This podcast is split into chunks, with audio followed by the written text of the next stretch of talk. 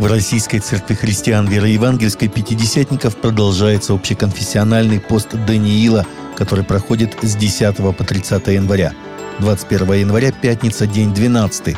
Молитва за международную миссию и миссионеров, развитие краткосрочной миссии и молодежные миссионерские проекты.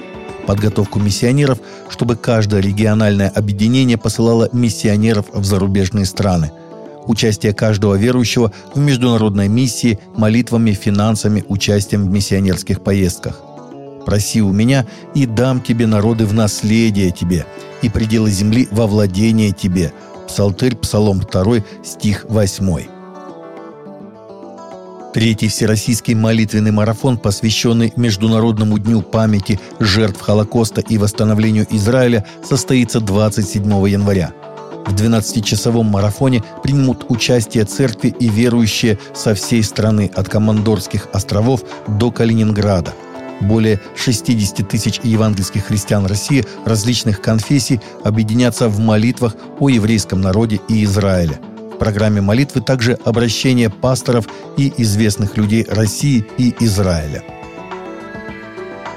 по традиции Папа Франциск в конце общей аудиенции упомянул о важнейших событиях в мире, приглашая к молитве, сообщая Vatican News.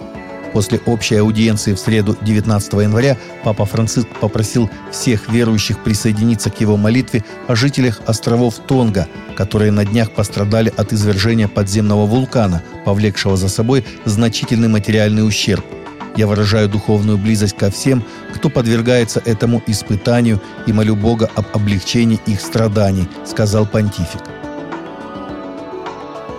Дело об оскорблении чувств верующих возбуждено в Москве после фотосессии девушки в нижнем белье на фоне Московской соборной мечети, сообщил официальный представитель столичного главка Следственного комитета Юлия Иванова – по версии следствия, группа лиц, находясь вблизи Выползого переулка, преследуя цель надругательства над почитаемой верующими религиозной святыней, мусульманской мечетью, публично совершала действия, выражающие явное неуважение к окружающим в целях оскорбления религиозных чувств верующих, сказала Иванова в четверг журналистам.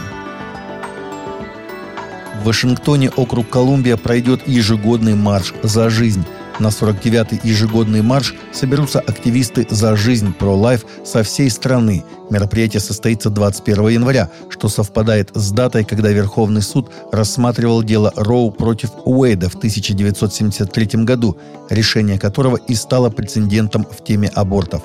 Марш будет транслироваться в прямом эфире на YouTube-канале CBN News. Жанна Манчини, президент Марша за жизнь, сказала, что в этом году ожидается более 100 тысяч демонстрантов, потому что в прошлый год стал выдающимся для защитников жизни.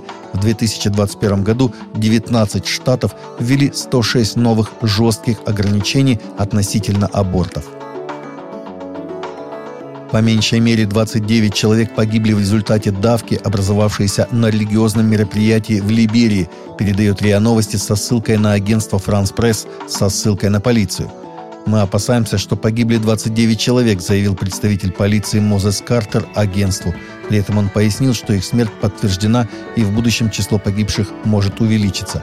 Как отмечает в свою очередь издание Front Page Африка, давка произошла на религиозном собрании в пригороде столицы страны Монровии, когда на прихожан христианского общества напали вооруженные люди с мачете и другим оружием. Среди погибших в результате образовавшейся давки, по данным издания, 17 женщин, 11 детей и трое мужчин, суммарно больше, чем подтвердили в полиции. YouTube удалил недавнюю проповедь пастора Джона МакАртура, в которой он говорит о библейской сексуальности и утверждает, что Бог создал людей мужчиной и женщиной. Согласно новостям CBN, МакАртур, возглавляющий общинную церковь Грейс в Лос-Анджелесе, Калифорния, произнес проповедь в рамках общенационального протеста против нового канадского закона, запрещающего конверсионную терапию. «Трансгендеров не существует», — сказал МакАртур за кафедрой воскресенья. «Ты либо XX, либо XY. Вот и все. Бог сотворил человека мужчиной и женщиной. Это определяется генетически. Это физиология, это наука, это реальность». По различным сообщениям, тысячи пасторов со всей Северной Америки единодушно выразили протест на законопроект С-4 канадского закона, который вступил в силу 8 января после того, как, сообщается, был протолкнут через парламент без особых дебатов.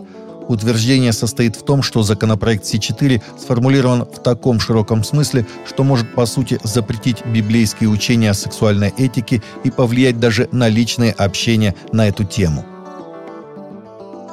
Благотворительная организация «Открытые двери» Open Doors предупредила, что христиан во всем мире страдает за свою веру больше, чем когда-либо раньше.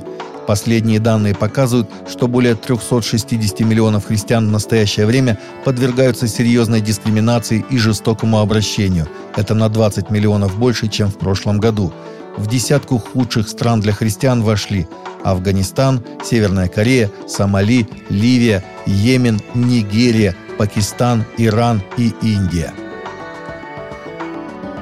Таковы наши новости на сегодня. Новости, взятые из открытых источников. Всегда молитесь о полученной информации.